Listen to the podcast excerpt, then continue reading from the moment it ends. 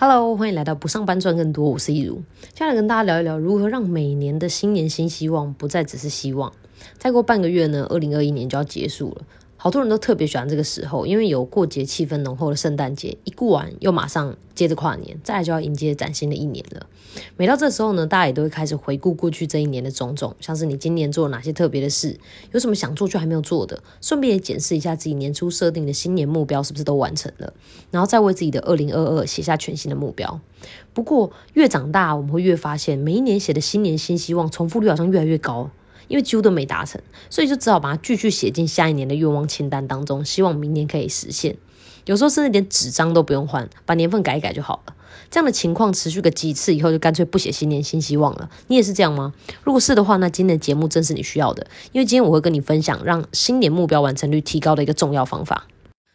今年对于每个台湾人而言，肯定都是特别艰难的一年，因为五月中突然爆发了疫情，改变了我们的生活，打乱了我们的计划。很多人的工作方式被迫改变，很多产业都需要提前转型，还有我们的社交方式也被改变了。我感觉啊，今年过得又漫长又快速。漫长是因为疫情让我们多了很多独处的时间，那些在家防疫的日子里，人跟人之间的交流变得很少，没有聚会跟出国旅行来填满时间，每一个人都需要去面对自己生活最本质的样态。那快速则是因为被疫情偷走了大半年，感觉什么事情都还没有开始做，今年就要过完了。时间一直都在走，日复一日忙碌又重复的生活，让我们很少有时间跟机会停下来思考我们想要完成什么目标，过怎样的生活。不过还好，人生总会有一些惊醒的时刻，像是要迈入某个新的年龄阶段的时候，比如说即将要三十岁或者四十岁，或者是一年即将要结束的时候，也就是现在。这样的时刻，让我们有机会检视自己这一路走来的成长跟改变，还有我们是不是在朝理想中的样子前进，确认自己现在在的位置，调整方向，然后再出发。我觉得每年年底的这个自我检视其实是非常重要的。这样做的目的不只是去看今年你完成了什么，没有完成什么，它其实是一种自我了解的过程。所以，不论今年你过得好不好，是空白的还是充实的，是丰收的还是惨淡的，年初设定的新年目标是不是还原封不动的躺在那儿？我觉得都不要逃避面对这个时刻，因为我们就是在这样的过程里越来越了解自己，我们会知道自己真正在意的是什么，想要的是什么，应该要怎么样设定目标，并且找出最适合自己的达标方式。所以也不要觉得啊，不用再写什么新年新希望了啦，反正写也不会达成，或者是拿别人来跟自己比较，觉得诶，为什么别人都可以按照计划来达成目标？自己却总是在原地踏步。其实说到底啊，每个人的新年新希望不外乎都差不多，就是之前呃的节目里面我有提到过的生命之轮里面的八个面向，分别是财务、爱情、职业发展、健康、个人成长、休闲娱乐、人际关系，还有自我实现。所以每年的新希望清单大概就是脱单啊、健康平安、升职加薪、健身减肥、储蓄投资、读几本书，还有出国旅行这些的。只是每个人的历程不同，在不同的人生阶段遇到了挑战的先后顺序也不一样，所以你可能只是不小心拿了别人比较擅长的去跟自己不擅长的做比较而已。那这样的比较其实是不太有意义的，因为我们每一个人至于我们想要的人生，其实都还在路上。所以，我们其实只需要关注我们是不是有持续在朝对的方向前进就好了。但是，当然呢，我们也需要不断的学习，来让自己越来越知道要用什么方法来达成每一年所设定的阶段性目标。那这个方法呢，就是我接下来要跟你们分享的内容。那在开始讲这个主要的方法之前呢，先提供大家一个设定新年新希望的小技巧，因为它跟后面的内容也有一点关联。那就是一年不要有太多新希望，写一到三个自己真的很想要完成的目标就好。你可能会觉得说，哎，一年有三百六十五天呢，只完成一两件事情也太少了吧？但其实你错了，每年专注完成一两件事，把它扎实的学会跟做好，几年过去，你在很多不同的面向就都前进了。那些你认真扎实训练过的东西，才会真正留在你的生命里，他们也才真的是你的。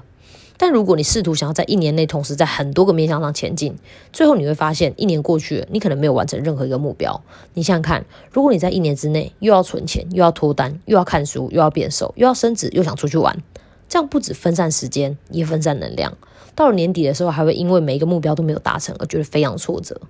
这样子不论在结果或者是信心上面。都没有比一年完成一件事来的更有效率吧？所以呢，设定新年新希望的时候，其实也需要了解自己，才能够写出今年真正想完成的事，而不是什么好的都给我来一点。讲完小技巧之后，就要进入正题了。这个协助目标达成率提高百分之九十的方法，就是视觉化 （visualization）。这个是心理学家 William James 提出来的概念。他在书里面说，在心理学有个法则：如果你把你想要成为的样子，或者是想完成的目标，在大脑中图像化。然后让那个画面在你脑中停留够久的时间，你很快就会变成你所想的那样。视觉化的运作原理在于，大脑是没有办法分辨什么是真实，什么是想象的。所以，当你让那个画面停留在你的脑中够久的时候，大脑就会相信它是真的，进而去证明它的存在跟可行性。所以，你会得到那个结果，或是变成那个样子。例如，你想变成一个瘦子，当你一直去想象自己已经是瘦子的画面，并且持续让它出现在你的脑海中，久而久之，你的大脑就会告诉你如何表现的，好像你已经是一个瘦子。它会像瘦子一样的思考，然后让你去做瘦子会做的事，一直持续下去，直到你真正成为一个瘦子为止。这也可以说明跟解释为什么脑补会有用。明明没有的事，或者是你根本不知道或不确定的事，但是当你那样想久了，在你的世界里，它就会变成现实，进而影响你的思考、你的感觉、你的判断，还有你跟人应对的方式，也就是你的行为。我自己最近呢，就有一个运用视觉化来达成目标的经验。上个月我突然觉得啊，好像应该要在工作上趁年底拉一波尾盘，然后我就去买了一本二零二二年的行事历，把这个目标写在最后一页。除了写下目标之外呢，还有呃，我想得到可以达成的方式跟一些 key man。那在接下来的日子里，我每一天都会打开那本行事历，翻到最后一页看看那个目标，并且确认它的执行进度。过程当然不会那么顺利嘛，有很多跟我预期不同的情况发生，我偶尔也会产生担心做不到，或者是对于情况感到焦虑的一些情绪。但不论如何，我还是每天都会这样做。然后到了十二月初的时候啊，这个目标的结果就跟我当时想的一模一样。是一模一样哦，虽然在中间的过程还有达成的方法都不同，但结果真的跟我当时设定的一样，所以这件事情就激发了我更多的想法，它让我觉得说，哎，我好像可以完成更大结果哦，所以这个目标现在还在持续向上推进当中。那这也是为什么我会想要跟你们分享这个主题跟概念，因为这仅只是一个月的时间，就对我的信念造成了很大的改变跟影响。那如果我们都能够把它落实在接下来要迎接的二零二二的话，那明年肯定会是丰收的一年。在威廉·詹姆斯的论点中，要做到视觉化有三个小技巧：一是敢于许下你想要什么的愿望，不要为自己设限，也不要觉得自己不值得或不配得，因为你被赋予资格来分享宇宙的丰富；二是愿意请求协助，不要对于写出或者是说出你的请求感到尴尬；三是尽可能长时间把那个你想要的画面和你想实现它的意图放在你的心上。透过这三个小技巧，就能够帮助我们检视自己是不是有在运用视觉化的力量。他说，在脑中建构一个图像比正面思考更有用，因为我们是用图像思考，也是用图像描绘梦想，不是文字，也不是句子，那是一种心理意象。文字只用来协助我们描述那个画面感而已。这时候应该有会想问，那要怎么练习视觉化想象呢？我很没有想象力耶。这边提供你们两个方法：一是找一些图片来辅助想象，你先看它，看那个看那个图片，然后闭上眼睛想象，刺激你的想象力跟画面感的形成；二是问一些感官问题，比如说，当你实现你的梦想或是达到你的目标的时候，你会看到什么画面？你那时候穿什么？你会在什么场合？你会听到什么声音？闻到什么味道？触摸到什么？感觉到什么？你当下的感觉怎么样？透过这样的方式，就能够帮助你把自己放在那个已经达成目标的画面里面。这也是很多人说的 being。